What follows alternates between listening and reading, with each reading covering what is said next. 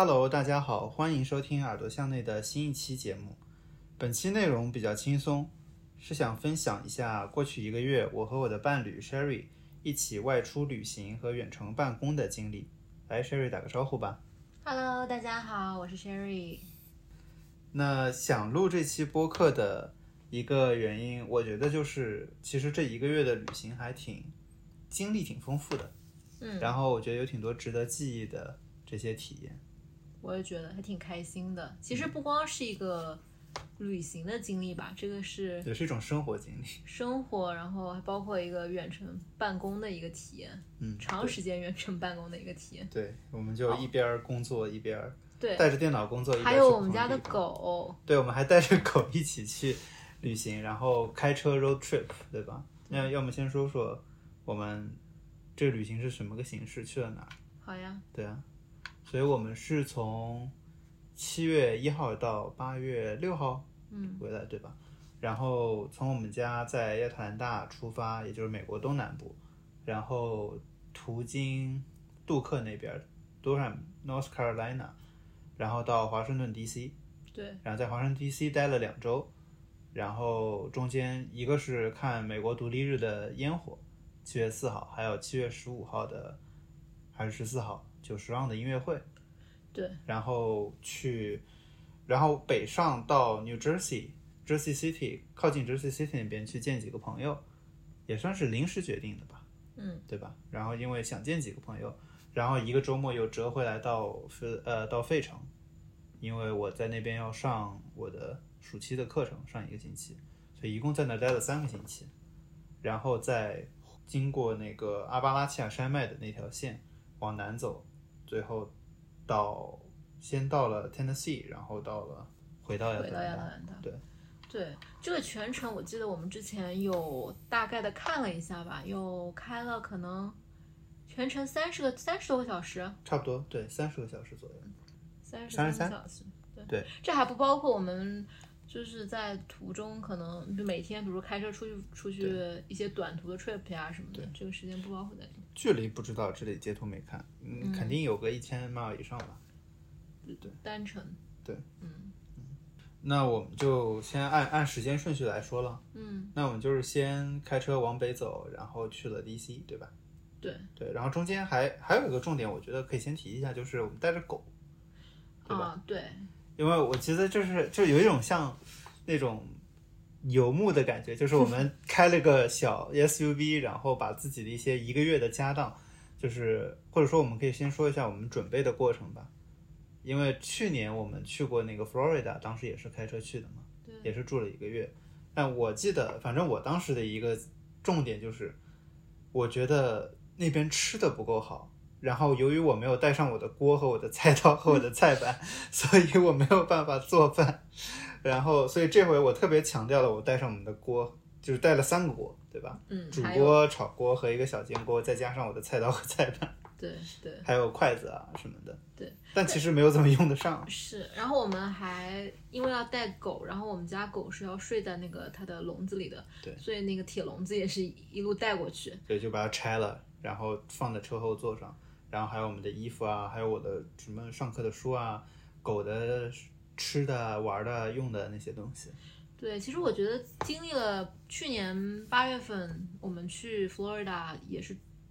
旅居了一个月一个多月，然后还包括今年三月底的时候跟同事一起也是短暂的嗯去、对又去了一趟 Florida，，住了两个星期。我觉得这几段 trip 让我们呃在打包行李，就是这种呃怎么说 road trip 的打包行李上已经积攒了非常多的经验，所以非常的熟熟门熟路，就基本上我们对我们从就是从家里打包，其实也就花了两两个小时，差不多嗯差不多两个小时。然后在我们就是中间停的地方，或者说中间的城市，我们基本上打包一共也就花一个小时以内就可以走了。然后会提前想着哦，把一些衣服洗了，让什么东西放在那儿。后面连中间中转的那种 motel，因为那些 motel 可以带狗，基本上都知道哦哪些包要拿出来，哪些包放在那儿的。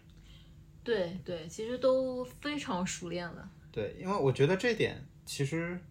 挺重要，因为以前我是会担心，当初养狗的时候我就担心晚了，以后没有办法旅行了什么的。然后那小狗对吧，一开始带回家的时候它吐，一坐车就吐，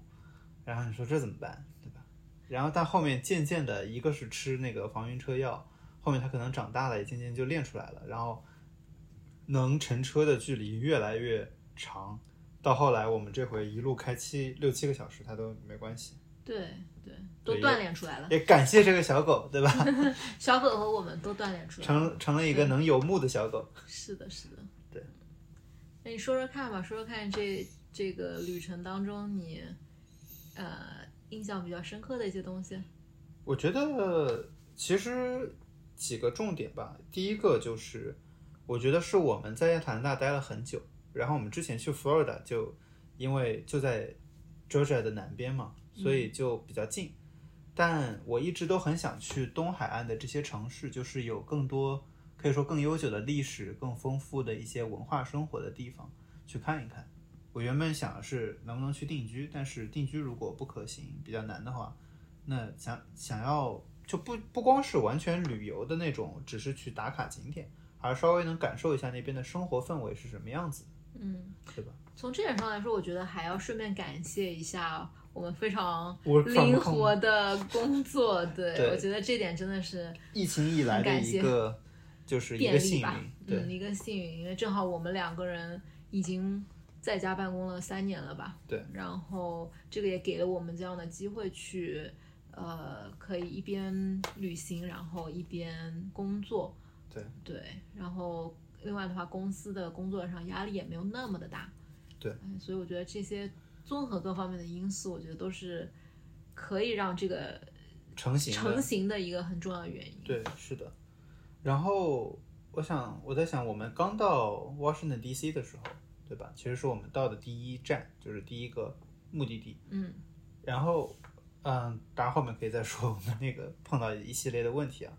但我感觉是刚到一个陌生的地方，包括我们第一次带狗去一个城市，然后其实我觉得疫情以后，美国的大城市的市区其实变得没有那么的安全和方便了，所以一开始是有一些陌生感，有一点恐慌的对，，对，因为我记得我们开车到了那个 DC 我们要住的那个 Airbnb 的时候，嗯那个楼下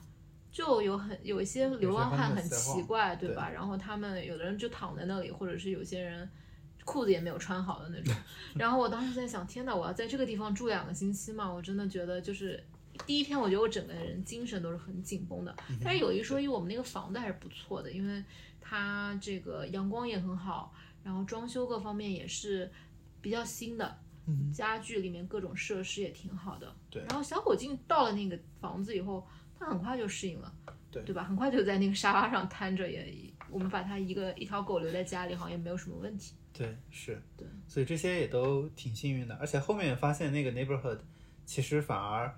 一个是离 metro 特别近，对，很方便，然后还有一点就是，其实那算是一个也算比较 diverse 的 neighborhood 吧，然后其实旁边有一些学校的学生啊、老师啊、什么老人啊也都有，对对，当然可能大城市有一些流浪汉是不可避避免，对，这个就是我们住在呃亚特兰大的郊区，是平常不太感受到的一件对一一个现象吧。所以到了大城市，一开始可能有一点儿 shock，会需要适应。会要适应一下。对，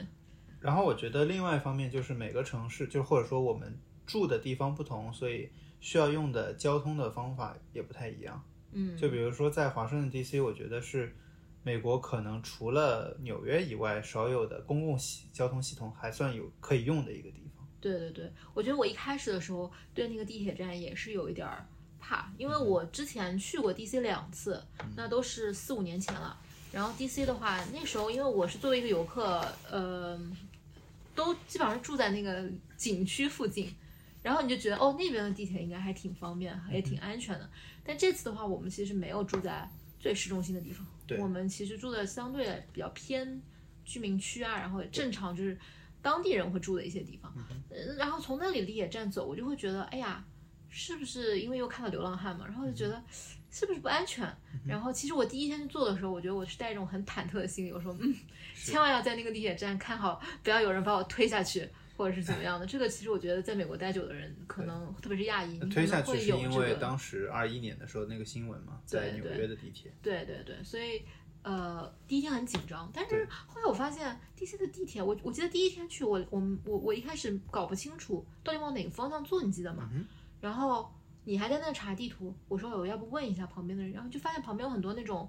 旁边学校的学生，嗯我记得我找到了一个呃一个女孩子长就是高高的一个。呃，白人女生，我不知道你记不记得。嗯然后我就过去，我就问她，我说：“哎，我要去这里这里，我说我应该往哪个方向坐？”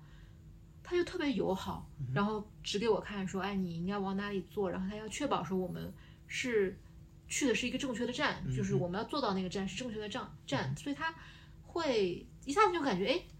其实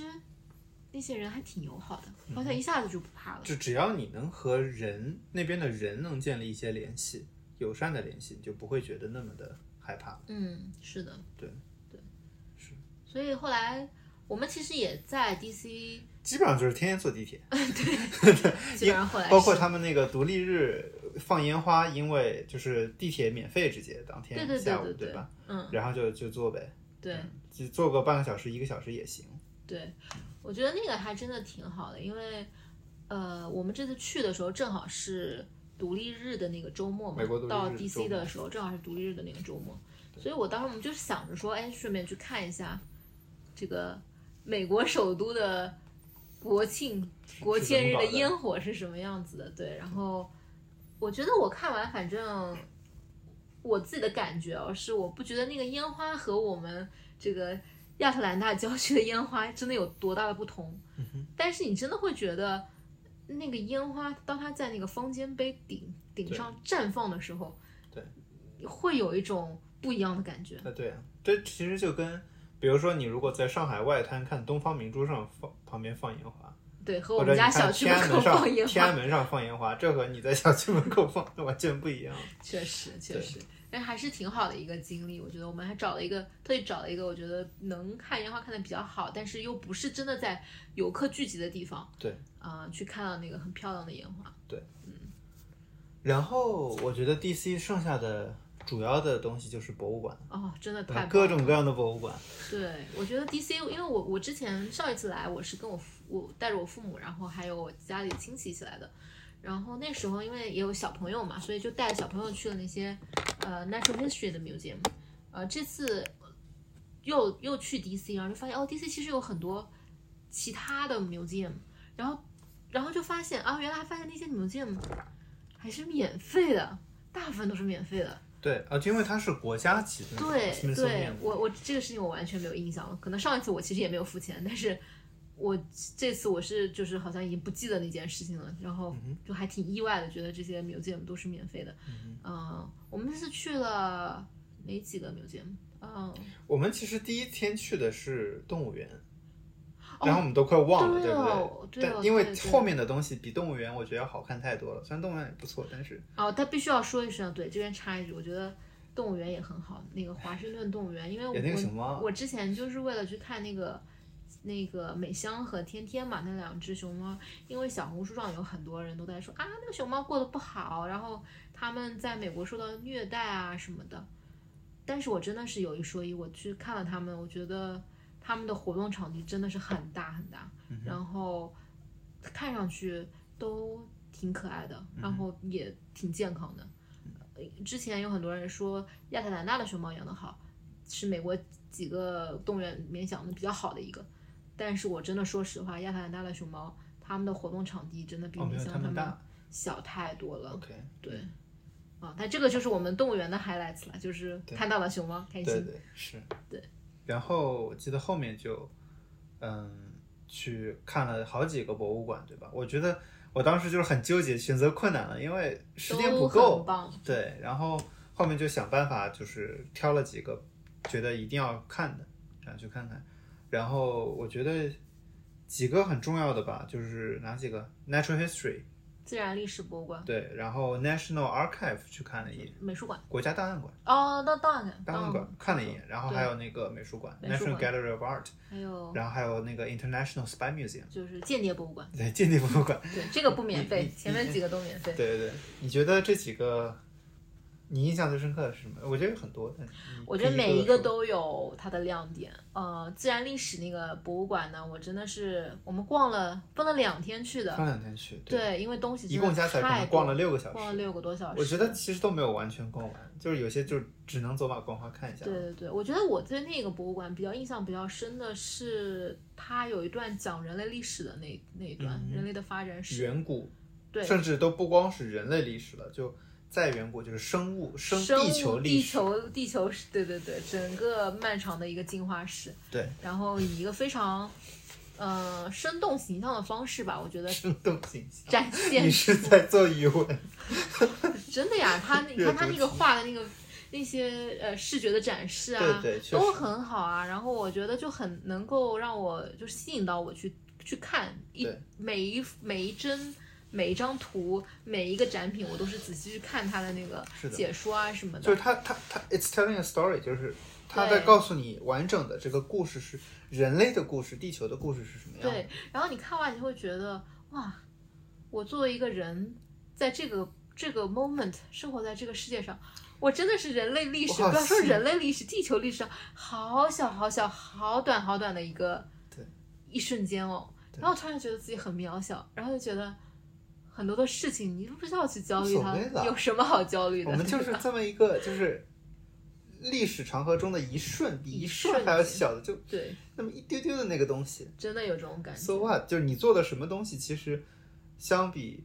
就是你受各种 force 的 drive，然后你其实根本就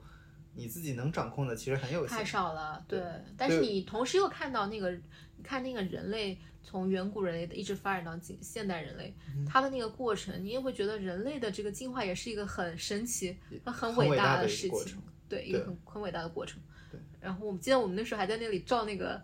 就是你可以选一个远古人的那个样子，然后你坐在那里 可以把自己的头放上去，然后可以合成一张照片。我当时我当时好像做的是尼安德特人，还挺好玩的。嗯，对，对，我觉得就是你看到远古人，你就想就是从非洲大陆，然后散布到世界各地，这样一个漫长的过程，然后再不断的演化，对，对吧？然后最终变成了人类现在这个样子，就是它怎么发生的，对吧？对，而且就是我想到，就是其中它里面说到几个远古人的嗯进化的阶段吧，然后里面说到，比如说使用工具，然后我不知道你有没有注意到他用的那些工具，然后还有就是会很早的时候就开始用一些艺术表达方式，比如说刻壁画啊嗯什么的，对，就有一些有一些点吧，我觉得就是，其实人想要去创造，想要去改造世界，其实是那么早的时候，对，所以我们就是，我觉得对比一下，就是如果你现在就完全失去了那种创造力，其实是很悲哀的一件事情，或者说并是违反人人天性的一件事情。嗯嗯，他们那个时候甚至真的是用生命 在创造，呃，可能明天都吃饱吃不饱肚子，对吧？或者说疾病啊、自然灾害的困扰什么，但还是会想办法去做一些事情。对，然后而且也看到族群的重要性，就是他们会聚集在一起，建立一些聚集地啊，然后山洞里面，然后合作啊什么的。嗯对，我觉得这个是我印象很深的，这个讲述这个整个的历史啊，你会觉得学到了很多东西我。记得我还看到一个，就是看到有一个雕塑，你记得吗？是一个原始人，然后背着一个羚羊，一个猎物。然后那个雕塑他写说这是一个 female，嗯然后那个 female 是个肌肉巨发达的 female，然后并且在那个那些原始人也不是标本，就是模型里面，嗯还会告诉你不同的原始人他们的身高是长什么样的。对这，样有一些 female 也很高，有些 female 也很矮，很矮，对你就发现其实它是有点打破现在的一些 stereotype。对，当就年的那个 female 女她是打猎的，强壮的，对对，其实都可以啊，对，完全都都可以啊，对。对吧？对啊，我们的人类老祖宗都告诉我们可以，对？对所以现在的有一些这个 stereotype 是时候可以打破了，是不是是时候早早早该打破了。对，呃，还有就是，我记得在那个自然历史博物馆里面，他们关于人类历史这部分，它有一个展览叫 “What Does It Mean to Be Human”，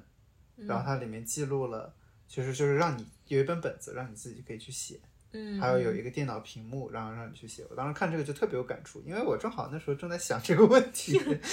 对，可能我就是想哲学这个。新人就会对。动不动就想这些，然后我就看到有各种不同的人的答案，然后我也把自己的答案放进去了，然后就，但我觉得这个问题本身很值得问，然后每个人也都可以有自己的答案，嗯，对吧？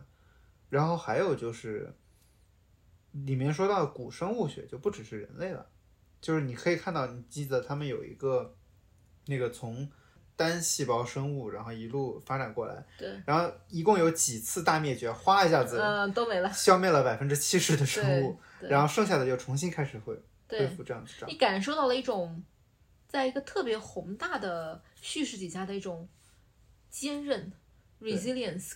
打不倒的那种啊，感觉。你是这种感觉吗？我觉得是生命打不倒，对，就是生命打不倒，不是说人类打不倒，是对 生命。对，人类其实就是个小不拉子，特别的脆弱。其实，对，对，生命打不倒。然后另一方面，感觉就是地球 doesn't care 好吗？就是就是前几次生物大灭绝之前的那个地球，其实它的现那个时候的环境构造和现在的地球完全不一样。对，那个时候可能好像是二氧化碳比较，二氧化还是氧气比较多，忘了。二氧化碳吧，应该对。嗯，然后不同的地层啊、地貌啊都不一样。对对，所以真的现在什么环境变化对于地球来说，就是哦对，包括它那个地球的历史上的温度嘛，对我忘了他说是怎么测的了，或者怎么预预估的了。但就是现在在地球的整体的历史上，温度其实并不算特别高的。是。对，所以只是对于我们人类来说，快要死了，要死了，不行了。地球贵，哎，我我轻轻松松，我可能只是就像就像发个烧一样的 而已，甚至连发烧都算不上。对对，所以还是有很多，我觉得总体来说是学到了很多东西，对对吧？对，开了很开了开了很多的眼界。对，但其实这些东西也许只有在你就是有一些经历，然后去反思的时候，可能才能去想。比如说小朋友就不一定，我我觉得不是我觉得我们去看的时候是有我们的视角，嗯但是小朋友去看他的时候也是有他的视角的，他有很多东西对他来说是全新的，他以前没有接触过的东西。嗯那我觉得其实这点上，或者他小的时候看一遍，再长大一点看又对有新我觉得的理解。这一点上，我一直觉得美国的这些博物馆什么做的是非常好的，这些小朋友去看这些东西，其实他因为他整个的这个故事线，嗯，建的特别好，对所以家长们只要一点点稍跟小朋友去说，那这个小朋友就可以跟着去看，就是其实非常的吸引他们。对。对。对，我觉得这点也挺好的。然后我觉得另外一个很印象很深刻的，你记不记得那些五彩斑斓的宝石？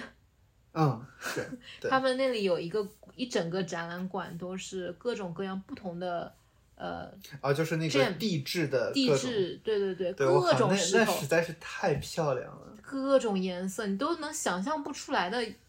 颜色，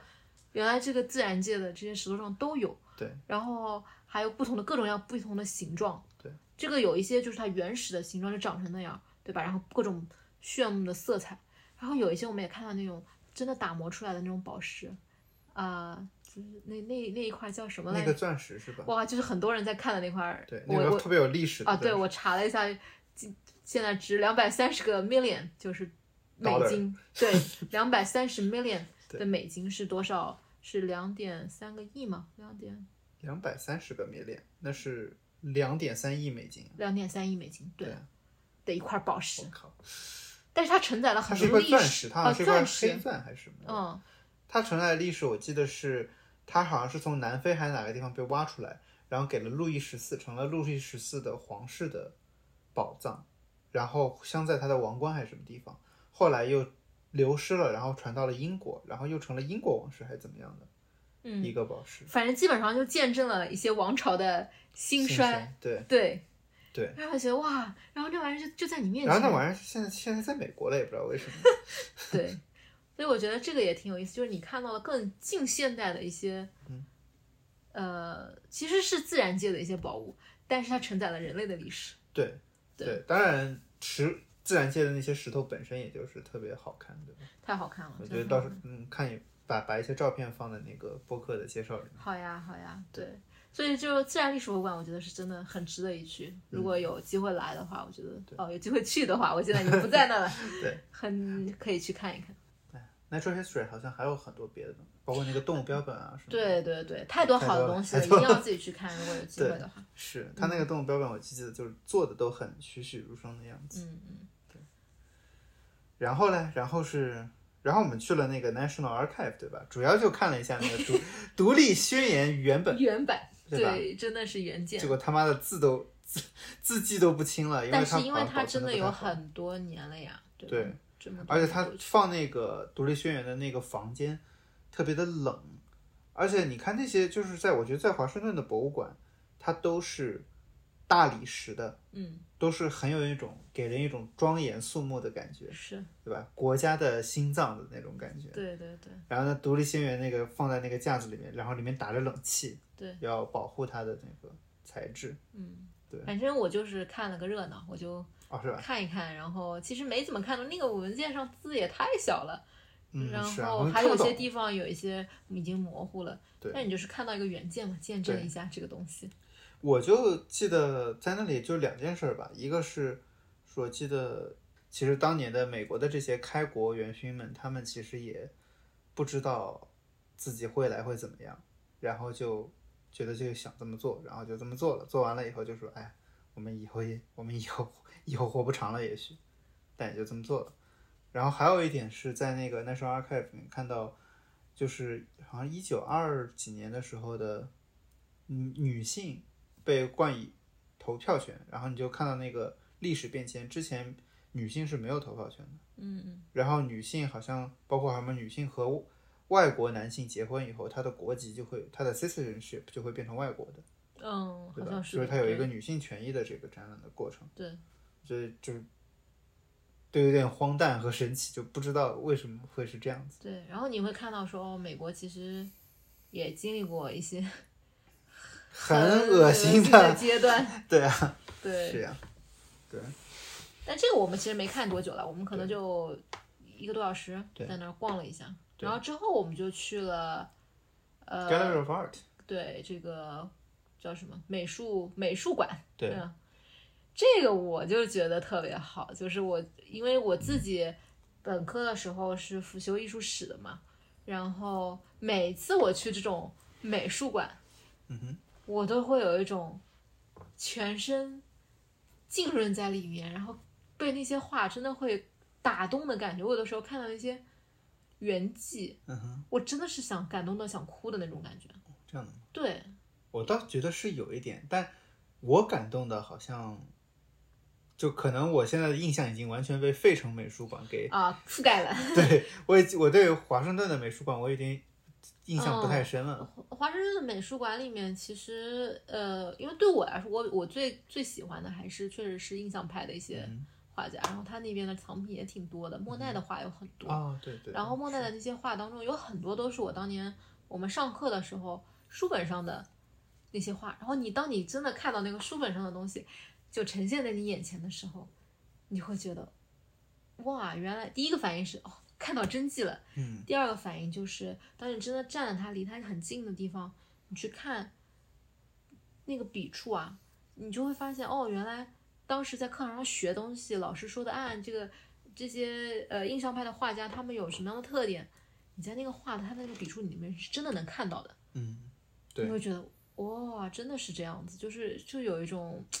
怎么说领悟了的感觉。对，是的，对对。不过我我现在想到美术馆，我想到全是费城美术馆里的东西了。费城美术馆我们等会儿可以再说，也是一个非常不错的对体验。对对那咱们就要不说那个叫什么间谍哦，间谍。间谍博物馆，对，间谍博物馆是我们这几个去的博物馆当中唯一一个要交钱的，对，因为它不是国家对对，然后。它也是因为华盛顿是美国首都嘛，然后包括 World Bank 也在那儿，对吧？对然后很多的国际机构都在那儿，然后你在路上走着走着就能看到一个某个国家的大使馆什么的，对对对，领事馆。对，那个各各个国家，什么非非洲某个国家啊，东南亚啊什么的。你会发现那领事馆长得都各不一样，各不一样小的穷那点儿的国家，那个领事馆看上去特别破，就是个办事处，对，然后好好一点的国家就是个楼，楼然后甚至对个院子，对吧？对对对对。那那个博物馆，我之前就是呃，我做攻略的时候，我就看到了有这么一嗯个博物馆嘛，然后我想，哎，这个挺有意思的，就一直想去。对我一开始还没有太大兴趣，嗯，因为它不是国家级嘛。对对对，但哦对是，去插一句，你这个国家级的，就是他如果有朋友要来玩的话，就是那个所谓 Smithsonian，、嗯哼，就是这个美国的国家整个国家博物馆的这个体系，它底下有很多很多的博物馆。对对对是。然后那个 Spy Museum，我觉得是完全超出了我的想象的。就是我记得我在前百分之二十五看了看了一个小时多，然后就感觉还没有看够。我们第一个小时在那里真的是每一张图片、每一个介绍都看了一遍。对，就像像在读一本大百科全书一样。对，然后他会告诉你不同的 story，就是他从最早的，他会从那个伊丽莎白女王时期，的一些对他的亲信吧，对，对就从那个开始讲间谍的在历史中的作用，以及间谍是什么样的人啊，对，包括还有那个叫什么玛塔什么来着，就是一战时候那个女间谍，女间谍，嗯，对然后还有别的。还有各种国家的，中国的也有，对对。对对会对 啊，中国还有那个他他有一个展示那个永不消逝的电波，对。对那部分就是讲当时的地下党的工作的事情，嗯然后他也会花一些篇幅去介绍，比如说今天的 CIA 啊，然后英国的那个叫什么来着？MI6 啊。，MI6，对对对，零零七里面的那个还，有苏联克格勃，对，还有以色列的那个叫什么忘了，他们在历史上的一些行动。对，看完以后，我不知道你最大感受是什么，但是我最大感受就是，我现在看什么都觉得一定是间谍在背后搞的鬼，就会有这种感觉。对在你再也没有办法看这个世界，像你没有去看这个展览之前那么看这个世界了。事出什么叫什么？邪乎必有鬼，对吧？就是就是看着，嗯，一看就是什么什么什么搞的，对吧？对某某某对对搞的，就此处省略三个字母 啊，对，不说是谁，对吧？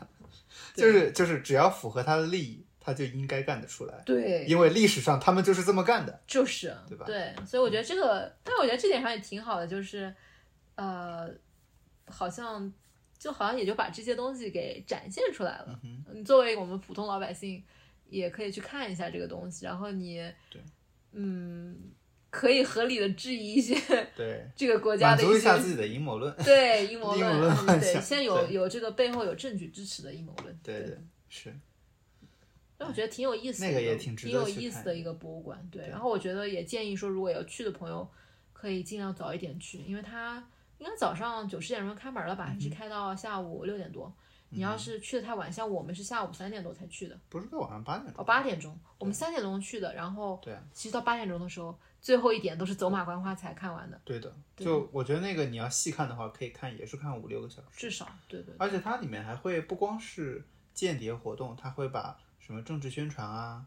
然后国际关系啊，比如说他那个克鲁克鲁呃不是赫鲁晓夫和那个肯尼迪的那个古巴导弹危机的这个过程啊什么的，也会也都，会展现出来。嗯，还有什么盟军二战的时候，呃，就是袭击呃纳粹在挪威的重水厂啊什么的，嗯，就对非常的 illustrative，就是非常生动写实。对，而且还有一个，我们其实这次没有呃时间上有点紧，然后他因为我们一进去，他其实给我们发了一个那个啊，那个小小游戏的一个，每个人都有一个像间谍一样任务卡，对对对。你其实他在每一个呃，就是不同的地方，他都会有一个那种呃 check in 的一个 station 吧，一个一个一个站，你就是要去刷一下那个卡，然后你就会有一个任务让你做。然后其实有点像间谍的一种一种怎么说，体验一下间谍的这种生活方式或者他们的工作。对，嗯、我我玩了几个，但是后来时间来不及，我就没有一个一个玩。但是我发现有很多人其实一直在那里排队，就为了去玩那个东西。对，对，嗯挺有意思的。是的，这就是华盛顿 DC。嗯，哎，哦，不，还有最后最后那个九十让的音乐会，啊、怎么会忘了这一点？这个不能忘，这个 这个我们一开始其实为什么会 plan 这个 DC 的这个行程，就是为了我定了七月十几号、十四号、十五号的时候去听久石让的这个演奏会。然后他这个演奏会其实就是久石让是久石让自己亲自来指挥的，然后他应该是跟美国当地的这个乐团合作，他他应该不是美是和华盛顿当地的爱乐乐团啊，对对对，不是日本带过来的团。然后他哎，你就看一帮美国人在那尝试用英日语发音唱 唱那个歌，对吧？对，然后它最好的是，它除了有这个交响乐团在演奏以外，它那个大屏幕上会配着呃这个吉卜力的那个动画片对的场景，然后配着那个配乐，哇，那个感觉真的太棒了。对，而且那天就是特别巧，刚下完雨，空气清新，然后阳光也很好，还有云。对，因然后雨下特别的大，还有就是就是它的那个场地是也是一个 National Park Service 的叫 Wolf Trap，嗯，然后它是一个也不能说露天，但是是就是开放式的，然后你是直接能就是风会吹吹过这个两边的对 venue，对。然后它是木质结构的，就感觉是有一种自然和人很和谐的融洽在一起，然后你去听着音乐，然后有就是一种全方位的感受。对我们其实去的时候，他那个演演奏会开始是六点多还是七点钟，我忘了，但是太阳还没有落山的时候，知道吧？然后后来他其实演奏到中间中场，然后那时候就开始慢慢的天黑下来了。嗯，所以你其实经历了整个太阳日落，然后一直到天黑，然后你再听着他的音乐，就是我觉得是对我来说是所有的感官都打开了那种感觉。对，哇，特别爽，感觉就是，而且是现场的音乐会嘛，对然后有有交响乐团，然后还有就是歌手，对，其中一个还是九少女儿，啊，对，然后九十让还是就是比较他比较寡言，然后中间说，哎全程没说过话，对就就说了那三句 She, "She's my daughter." She is pregnant. pregnant. 什么 shall give birth next month，Right，对吧？对，因为她女儿当时我看她就感觉是怀孕了嘛，然后对。然后所以她可能有的时候唱的时候气息没有那么稳，所以我觉得九十让可能是想去解释一下，对。但是我觉得真的是很敬业，下个月就要生了，这个月还在唱歌，是的，对。然后我觉得就是，嗯，就是听九十让的音乐会这样子，就是有一种，我我觉得可能是，我感觉这是我自从疫情以来第一次很高密度的，呃，在城市里，就是这种人很多的城市里，然后就是有这种可以说人类文明活动的这种经历，嗯，就感觉好像他在夏天，他带着这个乐团，然后带着自己的音乐，就好像他像一个组长一样，就可能联想到了那个 远古人类，他们一个组长一样来去邀请大家来到到到这里来相相聚，然后去感受和就是感受音乐和甚至可以说生命的美好吧。对，我觉得我听完真的是觉得生命特别美好，特别对啊感动，对啊。所以我觉得这个真的是一段非常难忘的体验。是的，然后我们其实听完这个音乐会的第二天，我们就离开了华盛顿，对。对吧？我们就去到了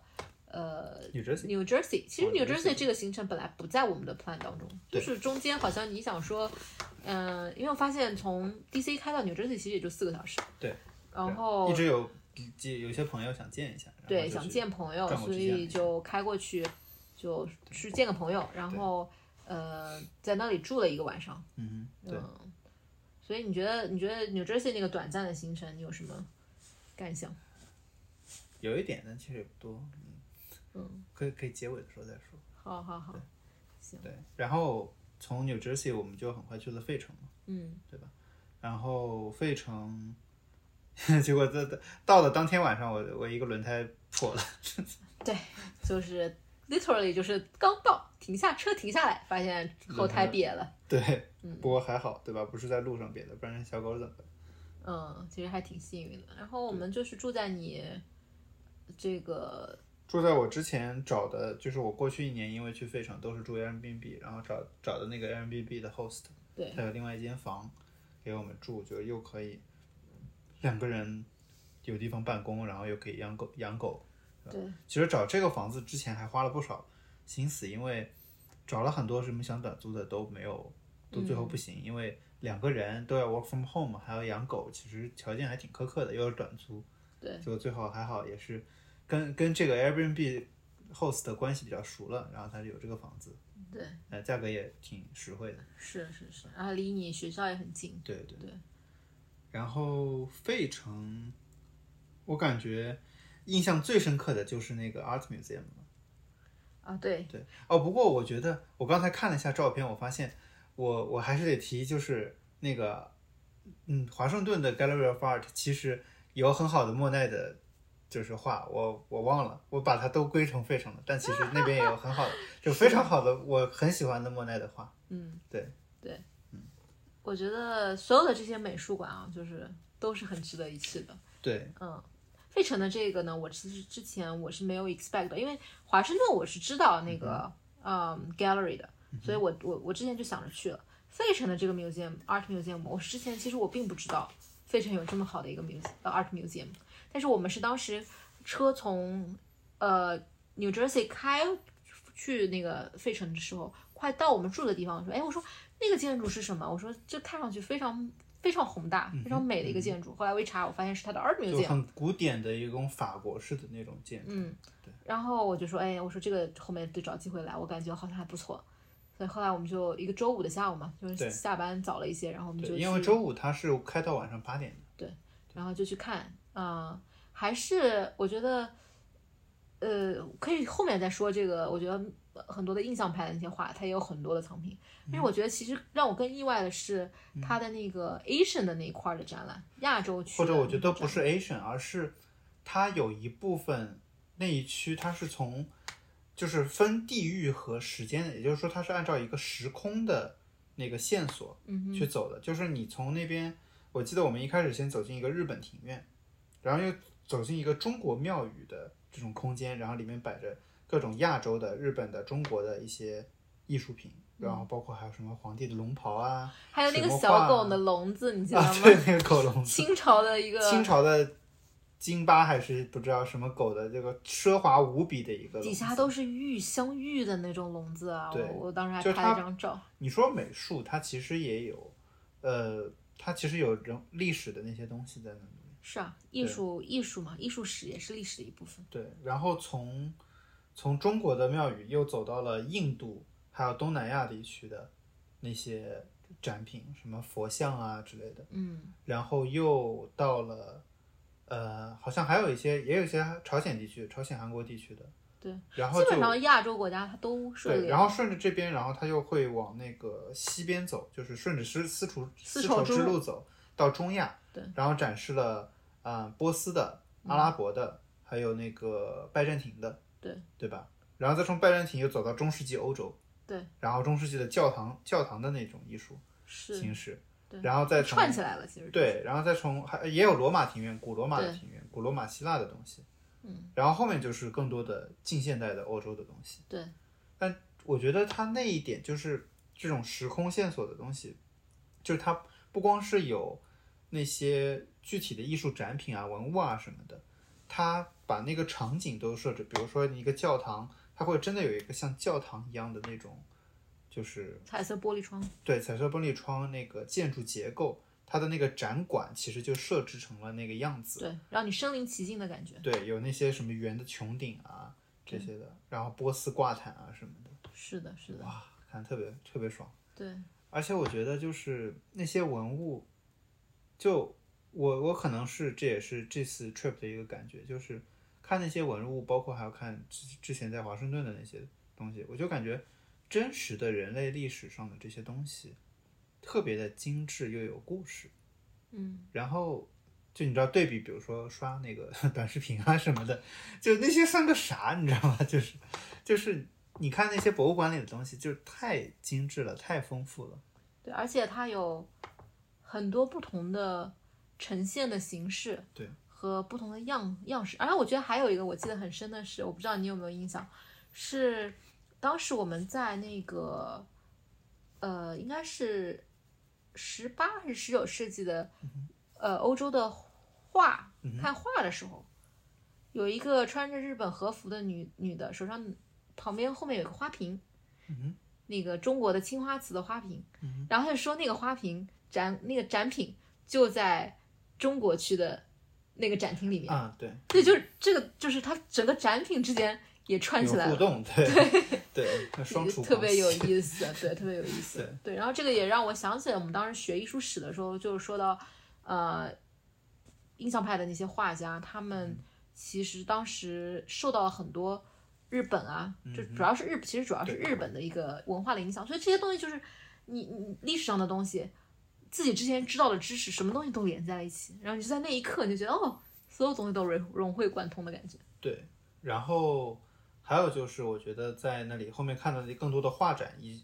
一直到现代的一些画展什么的，嗯，就是我觉得就是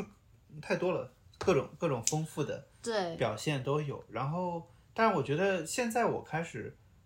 嗯，看这些艺术展品。以前我是一个完全不爱看美术馆的人，我只爱看动物园。好吧，那是是跟我在一起以后才喜欢看美术，也不是，我觉得，哟，你也可以这么说，就是我觉得是我以前在上欧洲历史课的时候，我那时候稍微学了一点关于艺术的东西，因为会要看当时的艺术作品来了解当时的历史背景什么的。嗯但这回我感觉我真的能融会贯通起来了，嗯，就是看到那幅画，他画的东西，他用什么手法画的，他想表达的是什么，当时的环境是什么样的，就是我都会去想，然后旁边也会有解释。嗯然后就哦，原来是这样。然后而且会，我觉得我现在能更加细致的去看，就比如说看那个莫奈的画，还有那个喜欢用点点的那个人叫什么来着？呃，C 罐儿应该是 C 罐儿，是吗？反正反正那几个人，还有嗯什么塞尚啊，什么德德德加，啊，得嘎，对，对就每个人都不同，然后他的画法都不同，然后他表达出来的样子也有些不一样。就是我觉得我现在看到这种细致的东西，我觉得有意思了。之前我都不管，我只想要特别大块儿的、简单的那种刺激、冲击什么的。你知道我跟你啊这点上是完全不一样哈，就是正好跟你相反是什么呢？因为我其实学历史的东西，就对历史这个东西其实没有你那么感兴趣。但是呢，我是因为对色彩、对画这些东西很感兴趣，我所以我才学的艺术史。所以我但是我学艺术史的时候，虽然我知道它是置身于一个某一个特定的年代、一个特定的背景，它的画其实也反映了当时的一些人文景象啊、历史事件啊这些东西。但是我觉得我当时学的时候，更多 focus 在的是，哎，它这个画，它的构图，它用的色彩，它这个这个人物展体现出来是什么样子的，它的就是更 focus 的是在它画本身的东西上。而我当有在一个呃这个美术馆里面看到它，然后再配上旁边的解说，以及跟前面它就有了可能周围它这些其他的画家画的画放在一起，对我就有了历史的那个 context。所以我其实看到的更多的是一直在在提醒我自己的是什么？是艺术史，也是历史的一部分。就是你从细节开始看 big picture，对我从 big picture 开始看细节了。对，都都有所收获哦，你。怎么忘了梵高呢？对吧？嗯，我其实刚刚就在等着说梵高呢，因为梵高呢，就是，嗯，费城博物馆是有他那幅非常著名的向日葵的那幅真迹在那里，我这是我之前真的没想到的。然后我我当时去看这幅画，其实我一开始我我怎么说呢？我会有一点哎呀，所有人都去看梵高的向日葵，有点俗。对，对，但是呢，真的你站在那幅画面前的时候，我是觉得非常感动的，嗯因为你真的那么近距离的去看那幅画的时候，你是能看到梵高的画那个向日葵的时候，那每一笔，他那个笔触是非常有张力和生命力，你是真的能感受到的。哦我我还没有完全感受到，就是我还不太能表达出来这种这种状态，我只是觉得，嗯你能感受到那个向日葵那个肆意的生长，嗯，而这背后所呈现出的这种生命力，而它是怎么表现的？它就是用它的那个看似随意，但是其实非常有力，这是他画出来，这是他创造出来的。创造出来的这种对，这种这种生命力，你知道吗？他从画中表现出来，这个东西你我在平常学这个艺术史的时候，你在书上看到的时候，你会觉得，耶，画的是挺好的，而且特别有那个张力。但是你站在真正站在那幅真迹面前的时候，对，对那种生命力的感受啊，是你在那个纸面上是感受不到的。对，确实，对对，所以我为什么后来去那个呃楼下的纪念品商店买了他的那个呃冰箱贴，对，然后买了这些，因为我真的觉得这句话我当时看到特别震撼，对。因为莫奈的也很多，对，但是你买了冰箱贴，虽然冰箱贴不能展现出那个那但是个样子，我看到他的时候，我就想起来我当时站在那里看了那幅画，嗯对，是的，对，其实后面还有很多，我也没有想到那个，呃，美国后来的一些比较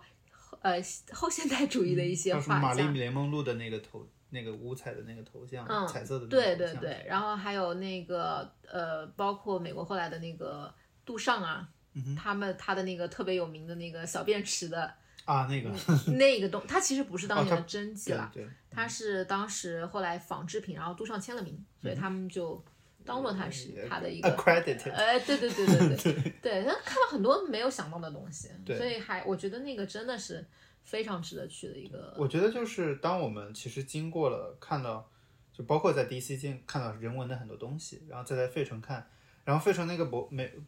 美术馆，它其实是非常的把很多东西放在了同一个场景下，嗯，然后你都能感觉到他们有千丝万缕联系。还有，我记得无论是就是在那个 DC 的美术馆和费城的都有那个雕塑，对，对吧？就大理石那雕塑。我现在我以前觉得不就是个石头嘛，因为拿石头做出个人儿来咋样？但我现在就是，他竟然可以拿石头敲出那个人的肌理和就是衣服的那个嗯皱褶的那个，就很就简直栩栩如生的那个状态，嗯我觉得我太神奇了。对，对确实，非常的博物馆，这个 sorry，这个美术馆，对，我觉得是让我挺挺意外、挺惊喜的。是的。嗯然后在费城还有就是，我觉得也不光是费城，包括 DC 也是，就是他们都是历史比较悠久的地方。然后你在他们的城里能看到一些，尤其是费城吧，能看到那种历史的印记，嗯包括它什么历史上街道，哎，说这个这个地方曾经是什么美国独立战争时期怎么怎么样的东西。嗯然后我们还见到了拿破仑的那个叫什么故居，对在美我觉得那个拿破仑应该不是拿破仑一世，不是那个特别屌的拿破仑，应该是拿破仑三世吧，因为一世应该没有机会来美国吧。嗯对，是我，到时候照片看一下，确认是谁对。但就是你看历随处可以看到历史。对对，你知道这点上就会，我觉得就是费城会就会 remind 我，呃，想到我的老家南京，嗯哼，嗯，因为这个历史啊都很像，很悠久的历史。嗯，然后是不是那边还有什么很多的树，就让我想到南京的梧桐树，不知道为什么，对想想想家了是吧？也许吧，也许吧。嗯，然后我觉得费城另外一个，我觉得景点上来说，我觉得特别喜欢的就是那个 Magic Gardens。嗯嗯，我就是一个呃，当时从南美啊回到美国的一对 couple，、然嗯后他们在就是相当于也是艺术家吧，他们之前其实是去做国际救援组织的那种 volunteer，然后回到这里，然后开了一个那种艺术品商店还是什么的，然后就在这里这个那个那个 neighborhood 就开始了他们的 business，然后那段时间那个 neighborhood 好像要被改造还是怎么着，然后他们就想反对这件事情，然后就聚集了一帮艺术家，慢慢慢慢的就把那边的房子都买下来了。嗯啊，然后那个街道买下来，他们慢慢开始就在他的后院开始做这些创作。他这个创作是什么呢？全是那种呃马赛克的那种风格的，嗯然后他还有他从南美带回来的很多的一些稀奇古怪的东西，酒瓶子啦，什么南美的一些小雕塑啊，嗯对，然后就开始往那里面放。破自行车轮胎啊破，自行车轮胎啊，对，你就看那个地方，你如果仔细看的话，你真的会发现每一个角落里面都会有一些很神奇的，都你都不知道那玩意儿为什么会出现在那里的，但它就出现在那里的东西。对，然后我就会觉得看到了很多艺术的一些展现和它，呃，对于怎么说，我感觉到一种对于生命的一种热爱和生活的一种热爱，嗯然后特别的自由和奔奔放对，对，就是怎么样都行。怎么样都行。对，对然后我觉得我是在那边，因为那天下午你有事儿，你在上课嘛我就自己去了。然后夕阳西下的时候去的，嗯我就是在那里看每一个角落里面的一些细节，看他到底用了哪些东西放在那里。嗯然后那那边有很多人当时在就是拍照啊什么的，嗯，然后啊，就是网红型、对网红式拍照，网红式拍照，这点我其实凹造型凹造型，对我其实并不是很喜欢，但是，嗯，anyways 啊，我觉得别人也你别人要想凹个的，造型拍对对对对，但是我会比较在意的是那些它的那些建筑本身，是嗯对，费城好像主要就这些。费城，你不聊聊呃吃的东西吗？啊，对我不是，我觉得吃的东西就整体来说都可以聊。就是我觉得在华盛顿，我们吃了一些，就是各国的。忘记聊我的 Barnes Foundation 了。哦，对，因为我没有去。哦，对啊，那那你聊啊？啊，那费城还有其实有一个呃另外一个这个美术馆儿，啊、是你没去，但我自己去的一个，你上课的时候我去的，叫做呃 Barnes Foundation，它其实是一个私人的场馆。它我为什么会去呢？因为我做攻略的时候就发现它有非常多的印象派的藏品啊。然后我去看完以后的我感受是，它可能就是呃那个画家中文名应该叫什么雷诺阿吧，人望，基本上就是他的个人展览。人望和他的朋友们吧，可以这么 可以这么命名他。对他其实是一个美国呃一个私人收藏家，他当时去到欧洲，呃买到了买了这些很多的这些艺术作品，然后他就放回了他的这个仓馆里面。他今天的这个 foundation 里面这个画的布局，就是他当年他买这些画回来，他就是这样的一个一个布局。嗯，然后。这个展馆我觉得跟美术馆一般的美术馆最大的一个不同就是，美术馆里面的画，你你想象一下，它都是这样一幅一幅一幅这样挂在墙上的嘛，你就是这样一幅一幅这样看过去。他的那个画是真的像，嗯，就是欧洲那种比较早的那些皇宫里面或者什么，他们是去满墙挂都是那种，他也是满墙挂都是画，然后也旁边也是没有什么解说啊什么这些东西的，就是整个主打的就是。让你沉沉浸在那种画的氛围当中，然后你可以一幅一幅接着画，接着去看啊。但是他其实你要想去了解这个画的话呢，它也是有那个手机上面你可以直接对着那个画啊去拍照，然后拍了以后它就会自动跳出来说这幅画的一个简单的一个解说，所以你是可以这样一幅一幅看过去的。嗯，我我觉得那个也是非常值得去看，如果你对呃印象派。特别如果你是雷诺阿的粉丝的话，就一定要去看。对对，嗯。所以费城差不多，对景点，我觉得我喜欢的，嗯，这些，但是当然也有一些我们其实没聊到费城那些比较著名的景点，啊，什么独立宫啊之类的。而且就是我们在比如说费城和华盛顿，我们都两个东西都没有看，呃，叫什么？美国历史博物馆，华盛顿的，还有费城的革命历史博物馆。关于美国历史的，对对，我们都没看，可能就是没有那么爱美国吧，对吧？对，我们去接受一下，我们不接受他们爱国主义教育，我们接受就是自然人文的教育就可以了。对对对，而且我们其实也没有去，比如费城什么那个呃 Independence Hall 啊，但是我没有看到那个 City Hall，对吧？啊，对，City Hall 还是挺美的。对，就是费城它的那个城市规划还是老城的那个规划，是。就是方方正正的街道，然后中间一个大的那个 City Hall 什么的。对对对对。然后我觉得还有就是说吃的。嗯，我觉得吃的方面，如果 DC 和费城比起来，我会觉得 DC 的吃的呢会有更多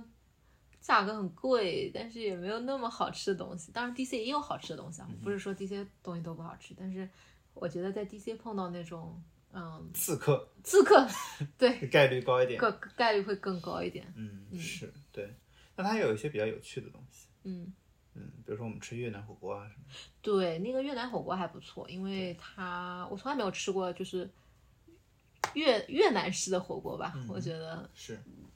然后而且也不贵，对对吧？然后 DC 还有就是让我打卡了一个，就是政界名流可能会去吃的那个老酒馆。啊，那个老酒馆，对对对，还有老酒馆，还有那个 Blue Duck，就是 Blue Duck，据说什么奥巴马爱吃的鸭子什么的 南京人鸭子。鸭子呢，我觉得是挺好吃的，虽然也是挺贵的啊。我们那时候那那餐可能吃了人均要一百一百刀，嗯，差不多，差不多，对对对。一瓶气泡水十八块钱，不对，一瓶九块钱，两两喝两瓶，对对。呃，费城我觉得相比起来，吃的东西价格上会稍微平易近人。就是它可以有平价的，也可以有比较 fancy 的。对对对。然后平价的，我们去 China Town 吃的老爽了。哦，费城的 China Town 我觉得真的吃的东西真的好好吃啊，跟纽约中央城差不多，但是我会觉得它 somehow 让我感觉更稍微干净一点，然后呃人也没那么人没那么多，对，好像也感觉安全一点，不知道为什么有这种感觉。就是没那么乱嘛，啊，没那么乱，对，没那么嘈杂，对对对，对。但那里的烧鸭饭哇，真的好好吃，对，嗯，然后但也有比较高端的东西，对对吧？比如说我们吃的那个法法式什么的，Park，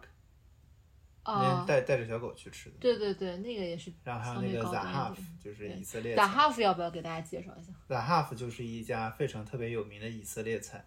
然后要提前一个月的一号在十一点的时候去预定，不然后面对就没了。我们当时真的是那天就是在我们出发的那一天，啊、真的是不开玩笑，我们定了一个十一点多钟的十一点钟准时的闹铃，然后其实不是十一点，我们定的是十点五十八分。对，然后你当然在开车嘛，然后我就赶紧把手机打开来，就一切准备就绪，然后十一点开抢。开抢的时候，我们第一个最想要的那个位置都没没有抢到，后来还是抢到第二第二顺位的一个一个时间。你觉得那个食物你你会觉得怎么样？我觉得蛮好吃的，嗯，就是我觉得中东菜一直我都挺喜欢的，我甚至喜欢中东菜胜过拉美菜，哦，OK，因为我觉得它味道会更丰富一点，确实对吧？层次更多。对对而且香料也会更加丰富一点，嗯然后食材也会更加丰富一点，然后就是，而且它有饼，它有饼，然后它会有那个 hummus，对吧？然后各哦种小菜配的，那个小菜特别好吃。对，而但它而以及它 hummus 也很好吃，它 hummus 是那种非常细腻的 hummus，对然后那个饼那个馕也很香。嗯，对，然后它的那个肉，对吧那个 lamb shoulder？lamb shoulder 是真的是绝了真。好吃。对我们其实它其实那个每道菜，它是因为这个这个餐馆它的那个菜单是定定好的，你不能点菜的那种，就是它从头盘儿到最后的甜点都是给你 preset 好的，然后吃到腹腔出真的是，嗯，是，嗯，虽然每一我觉得每道菜分量都不是很大，但是加在一起分量就很大。对对。那我觉得在费城那边整体就是你能吃到这种 fancy 的，然后你也能吃到，比如说我们还吃那个越南越南粉，对对吧？特别实惠。呃，佛七五，在我们在 DC 的时候，我当时在 DC 的好朋友就推荐我去吃那家店，后来我们因为时间的原因就没吃上，结果没想到在费城吃到了它的分店，然后还挺好吃的，就是它特别的实惠，然后里面的肉给的也特别多，汤也很香，对吧？我们这是做做美食节目吗？一不小心就会还有那个忍不住想南翔小笼包，哦，对对对，那个南翔小笼包也挺好吃的能吃点。上海菜，但那不是费城，那是 New Jersey。其实到 New Jersey 了了，对对。费城还有什么想说的吗？highlights，上课要跟大家说一说吗？上课不说，上课以后再说。嗯，然后费城走了以后，我们就去了一趟那个 Shenandoah 的 National Park，还有那边阿拉 Appalachian Trail 上的山，对吧？就爬了个山，对，然后看了看夕阳。我觉得好，就特别美对吧？我觉得那天其实我们那天开了大概有四个多小时了，从费城嗯出来开了四个多小时，到了神南多尔的那个，它这个因为中文名叫仙纳度国家公园。嗯，去到那里的时候，其实那天的天我觉得是有点变化的，因为尤其到你海拔稍微高一点的地方以后，它是多云的天气嘛，对，然后那个云就一直在山间飘哦，有。的时候我们简直跟寂静岭一样，或者你也可以说是种仙境啊，就是它有那个阳光，对，我觉得更像仙境，对，对，然后那个但是云雾在那里飘，在你的眼前飘，阳光从当中穿过来，嗯你就感觉有一种不太真实的感觉就。是可以那个噔噔噔噔噔噔噔噔，就那个 孙悟空天宫的那个气的感觉，嗯，确实有那种感觉，对对对。对，然后你就在那里开，然后又，然后我们去为了去看那个落日嘛，嗯其实我们开到了你之前在网上查到的那些好的景点，什么都没看到，对对吧？那个云特别厚，后来我们就抱着也没抱什么希望，就往前开一开，结果在其实没有想停的地方，反而看到了非常漂亮的落日，对对吧？我觉得这这里我要上一个高度，就是 我就是想说，因为也包括我们 trip 中有很多的地方，就是我们只是大概的定了一个计划，然后最后去的一些地方，其实原本没有计划要去，或者原本没有想到会有那样的体验，嗯，就包括你说的这个去看落日，其实你原本定的那个目标，说最好看的地方，反而没看上。什么都没看到。但是途中经过的一些地方，一转弯过去，发现哎那个夕阳特别好看，对，但我觉得就是很多时候旅行的乐趣乐趣就在这里，对就是你你能看到你没有想到你会感受到的东西，对，对吧？就包括我们去费城还无意之中发现了全美排名前几的 dog park，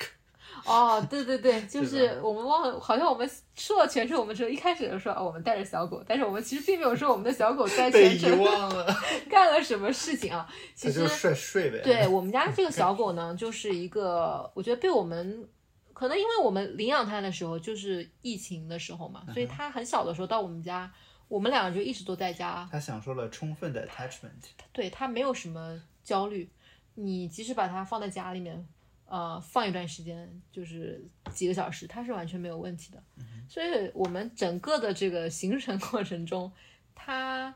很长时间，它可能就是自己在沙发上睡觉，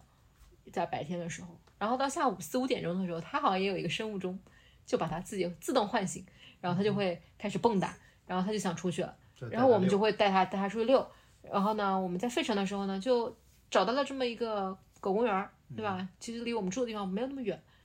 对。后来我在查这个 dog park，无意中我发现这个 dog park 居然是全美 top fifty 的这个狗公园的排名当中排名第六的。嗯。我当时想，还有这等好事，怎么给就这么给我们撞上了呢？所以我们后来就就经常带他去。就无意间打打卡了一个著名 著。名小狗的景点，对，嗯，然后我觉得就像这种即时即兴的，你不知道的，其实 trip 中处处都有。然后包括比如说我们说之前去 New Jersey 也是临时起意去一下嘛，嗯然后去见几个朋友，然后也包括见就是一个国内来的，我可能之前都不太认识的一个朋友，就想认识一下，然后聊一聊，觉得就是也交流很多信息也挺好的。嗯哼，而且原本约了吃饭的地方，结果当天 private event 倒不是不是倒闭，关关咒人家关关门关门，然后然后我们就顺着那地方走，结果找到了一家呃吃海南鸡饭的一家中餐馆，也不错，对，也挺好吃的，就在那个后来还不是送了我们甜点，记对得吧？就感觉这种小小的善意、小小的 surprise 就很开心。很开心，对当然，嗯有好的 surprise 就有不好的 surprise，Where do we want to start？嗯，对吧？Airbnb 吧，Airbnb，嗯，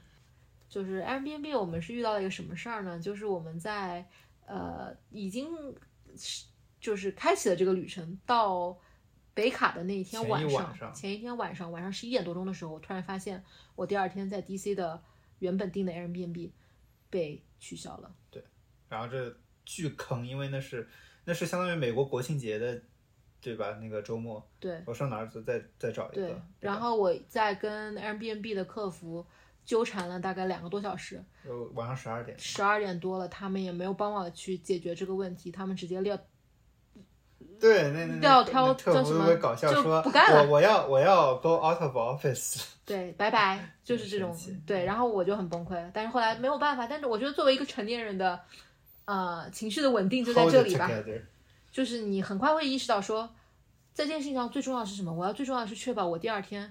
我们两个人和我们的狗有一个可以落脚的地方。对，所以即使这个价格高了，比我之前高了很多，我还是定了。就快速快速调整计划，然后去找到一个最优解嘛。然后就定了我们这个后来住到了这个 DC 的呃 Airbnb。对然后结果后面其实也也有不顺的时候，嗯对，就是有一天住在那儿的时候，我们在亚特兰大的邻居给我们打电话说怀疑我们家被盗了，对，因为是什么？我把这个走之前把我们家的钥匙给邻居留了一份，因为我想让他来帮我照看一下我们家的那个花花草草花花草草对，然后这个也是个中国阿姨，然后阿姨就突然给我发微信说：“哎，你家是有朋友来过吗？你家的灯怎么是亮着的？”我当时还正在遛狗，我一看就慌了，我想说。没有啊，我们也没有请朋友到家里来，怎么家里的灯是亮着呢？就赶紧给阿姨打电话。阿姨跟我说，早上她老公上班之前就看到我们家灯是亮着的，然后推了一下门，发现门也能开，然后他就就让问说问问一下我到底是怎么回事，我就吓坏了，我觉得真的是吓坏了，然后就赶紧让阿姨说能不能去帮我们看一眼。后来阿姨呢鼓起了勇气就到我们家来看了一眼，然后发现好像没什么事儿。对对，后来我们想了一下，你你说说看，你我们后后来来想了一下，是因为中间停电了，可能是然后中间停对，因为我们这边有的时候会停电，然后停电了以后呢，当电力恢复的时候，我们家的灯就自动亮了，因为我们的家家家里的灯是用那个 Alexa，控制的，就是 Amazon Echo 控制的，然后它的 default 是开着的，然后结果就两个台灯是亮着，后来也跟阿姨确认了，说是两个台灯亮着的，然后其他的灯并不是开着的，所以其实就是虚惊一场了。对，是虚惊一场。但是你能想象当时的那个心脏儿，那个都已经跳到了嗓子眼的那种感觉，对，然后又 calm down 下去了。对。然后我觉得其实这个是旅程当中遇到的一些呃小意外吧。对。然后其实整个过程当中贯穿着，比如说我当时在去之前，对呃体检的时候发现有一个荷尔蒙有点不太正常，啊对吧？然后当时其实医生有开说让我去做额外的一些检查，但是我当时在犹豫说，哎，那我是真的要这个这个行程不去了吗？然后回来就是为了去做检查就。都放弃这些东西吗？还是说，哎，我还是不如去玩一下，回来再做。后来就选择去玩一下，然后回来再做，就玩的也很开心，对对吧？然后还有你的那个什么？对，包括我也想到，我其实是当时还做那个植牙啊，对吧？我是紧紧着那个出行前的前一周去把牙拔了，做手术把牙拔了，然后然后做那个植牙，嗯，然后这样后面能出行，然后出。回来一个月以后再去复查什么的，对，然后就是后来还挺好。你其实回来以后，你牙也没什么问题，我回来复查也没什么问题。对对，但当时就会觉得啊，要不要稳妥起见，要不要就是不出去呢什么的。对，但是我还是很开心，我们其实选择出去，有了这样的一个一个经历。嗯，对对。那你觉得，就是现在回来了，对吧？嗯。那你觉得现在的生活和那个时候，就是出去玩的生活？你觉得会那个时候更有意思，而现在没那么有意思吗？会有一种这种比较的感觉？呃，我其实一向不太会有这个感觉。这个问题，我觉得可能要反问你啊。对，对我来 说，对我来说，我觉得我是无论在什么地方，我都会想着去尽量的去把那个日子过得呃充实和有意义。那比如说在费城和在 DC 的时候，因为有很多的呃博物馆啊什么的这些。可以可以去看，可以去玩的地方，所以我就会尽量的多利用那些。但是我觉得回到了呃这边自己的家里面以后，可能生活上没有那么多呃 exciting 的东西，但是我还是有很多我需要自己去做的东西。除了工作上的事情以外，还有很多我自己个人的一些想做的一些一些东西。我就觉得这些东西也可以占据我的时间和我的精力。嗯，对。那那我说那我说我好呀，那你说你的感受呗。嗯，就是我觉得之前因为我们在亚特兰大其实已经住了很久了，这几年其实一直都住，然后可能从二零年二一二一年开始吧，我就一直想有着想要去，我想换个地方住，但之前因为疫情啊什么的，然后我们也买房子了，所以没有那么多可以挪动的这个空间。嗯，然后这回出去玩让我觉得哎有机会，然后但是我其实。在旅行的前半段，比如说在 DC 还有去费城的时候，我还会想着说，哎，是不是这个地方比亚特兰大更好？是不是这是一个更适合定居的地方？然后我就好像有一段时间我会有一点焦虑，就好像我要去去判断、去证明到底哪个更好。然后直到后面我发现，其实没有办法，也没有必要去做这种证明题，一定要说谁更好。嗯，你就有什么经验、有什么经历，你就去享享受体验就好了，就活在那个当下嘛。对哦，你要这么说，费城还有一个东西，就是那个很大的那个管风琴，你记得吧？啊，对对对，对吧？就是那个可能有百年历史的管风琴，嗯，也是特别漂亮，我还去听了一下，就在那个 Macy 的 store 里面。对，就是这些东西，其实你根本可可能说你没有办法完全预见到你生活中会有什么东西，然后当有好的 surprise 的时候就享受，当不好的 surprise 就解决呗，承受着。对对，然后我觉得。反正我现在去了这么一趟以后，我短期内其实没有很强烈的我要去各种地方玩的感觉。嗯，我反而觉得回来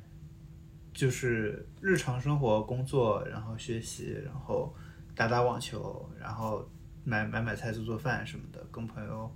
固定的见一见，也挺好的。对，其实不存在一个哪种一定是更好的生活，是，而是一方面是我觉得人是流动的，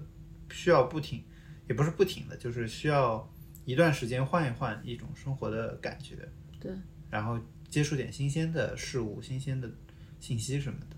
然后另一方面也是在任何地方都你都可以让自己去生活的比较有意思，发现生活中有趣的东西。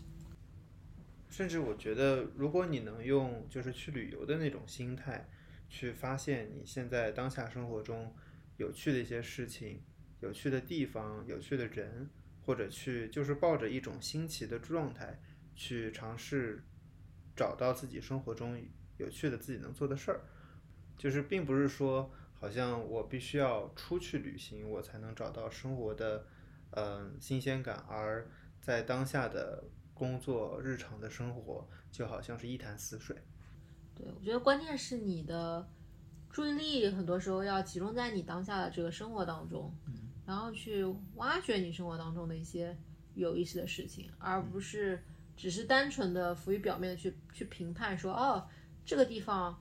有意思，那个地方没有意思，嗯，就是其实我觉得生活当中没有意思？其实很多是取决于你自你自己当下的那个真的体验，你在做的那件事情，你要把自己放进去，嗯去体验它。或者另一方面也可以说，就是你自己是有创造能力的，你是可以让自己的生活在，嗯，就是不管是什么场景下，都能过得有意思一些。你想想那些远古人，他们在山洞里住得多无聊的时候，人家还能在那山顶上画壁画呢，对啊，确实确实，对，对吧？老祖宗都能都有的能力。写在基因里的东西。对，嗯。还有什么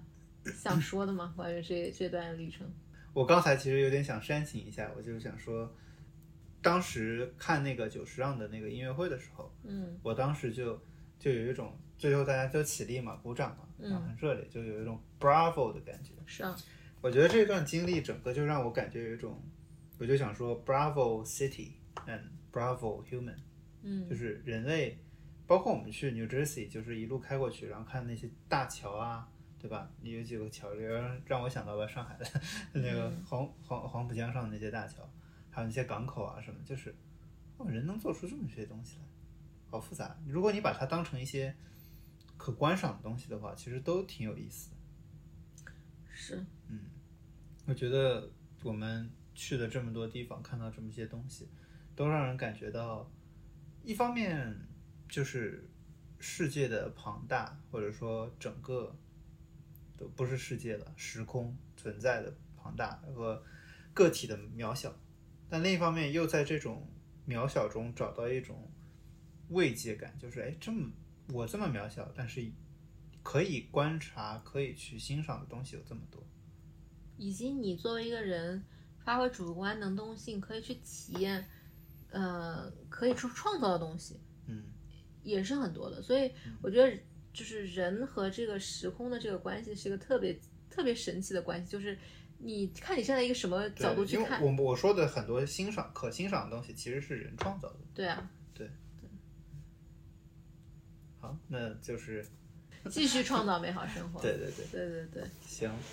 那今天就这样，比较随意的闲谈，好呀好呀，嗯，也算是我们，就是我们做这个播客，不也是在哦，创造美好生活？对，创造一个美好的，为这段美好的旅程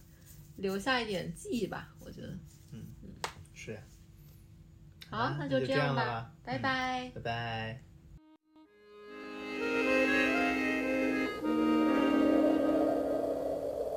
Oh, Shenandoah, I hear you calling. Hi, oh, you rolling river. Oh, Shenandoah, I long to hear